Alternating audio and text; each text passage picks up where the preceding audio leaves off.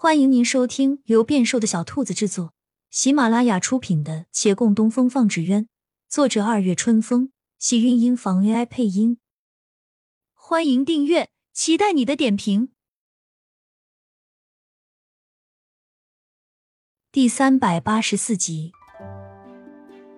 百日宴这天，四邻街坊齐齐来贺，李大人为上座，旁边是秦六。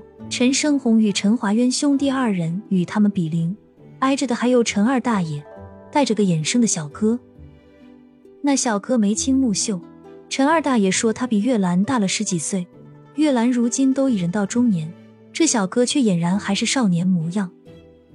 旁人问那小哥是谁，陈二大爷自豪道：“我徒弟啊。”您也有徒弟？怎么，只许你们手艺人有徒弟？我这行也需要世代相传的好吗？对对对，各行各业手艺、技术、本领、心血，都应弃糟粕留精华，代代相传，莫丢失，也莫叫后人遗忘。月兰知道那小哥是谁，向他连连敬酒，感恩之情溢于言表。而后又轻声问陈二大爷：“您已有三个月没有来取我的血，是不是他也好了？”陈二大爷眉毛一挑，那当然完全好了，只是小起子形貌未变，与当年一致，我却不知是不是好事。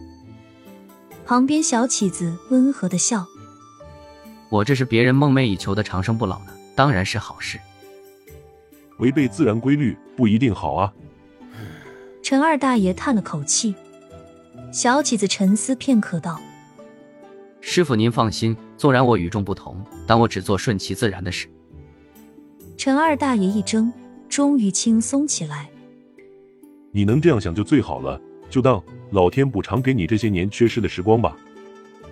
两人相视而笑，却忽听一阵嘈杂，回头见沈芊芊拉着儿子，本来好好坐着，可陈安到处跑，他也坐不住，追着他满厅转。经过赵大娘旁边。赵大娘忍不住喊道：“杨少奶奶，您别太宠孩子，这孩子顽皮就得打。”沈芊芊气喘吁吁的回：“我也想打，可我爹娘不许。”唉，赵大娘也叹了口气，朝身边自家女儿说：“你小时候我就是打过来的，看看现在多听话。”赵姑娘没好气的翻了个白眼，刚要怼两句，又被旁边一个婆子拉过来。那婆子郑重跟她道：“你别管你娘的看法，只要你自己同意就行了。那家人真的还不错，你想一想。”赵姑娘一笑：“您都说只要我自己的看法，那我当然要自己去寻，您别费心了。可这……”哪有姑娘家自己去寻夫君的？除了骆掌柜，可人家是没有父母长辈，跟岳先生又是青梅竹马。至于其他人，没这个先例啊。那就从我开始有先例了。婆子一愣，半晌后笑了一笑。好吧。赵姑娘也莞尔一笑，再回头。听他娘已经跟沈芊芊聊到沈老爷了，我爹娘在乌衣寨过得自在，都不想回来了。不过他们今儿会送贺礼来，好像那位新的当家于大姑娘也有贺礼，也快到了吧？两人谈论着，其他人一觥筹交错一番热闹。宴席到半途中，才见王景玉与孟寻走入。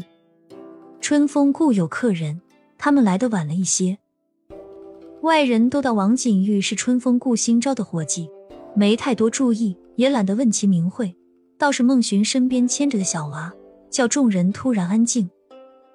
过了会儿，他们才重新热闹了起来，伴随着窃窃私语。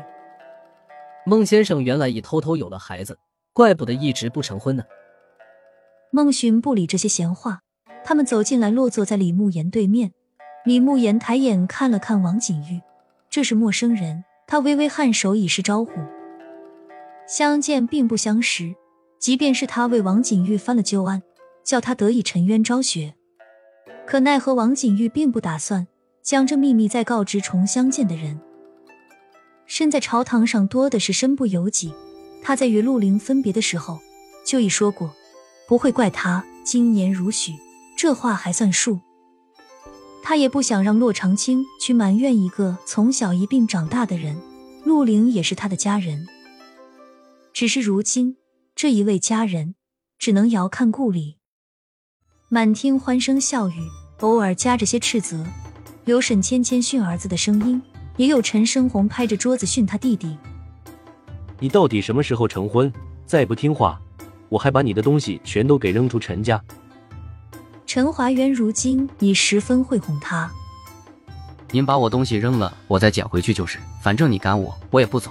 至于成家吗？您是兄长，您先成了再说呀，我不急。”嘿，你。亲亲小耳朵们，本集精彩内容就到这里了，下集更精彩，记得关注、点赞、收藏三连哦，爱你！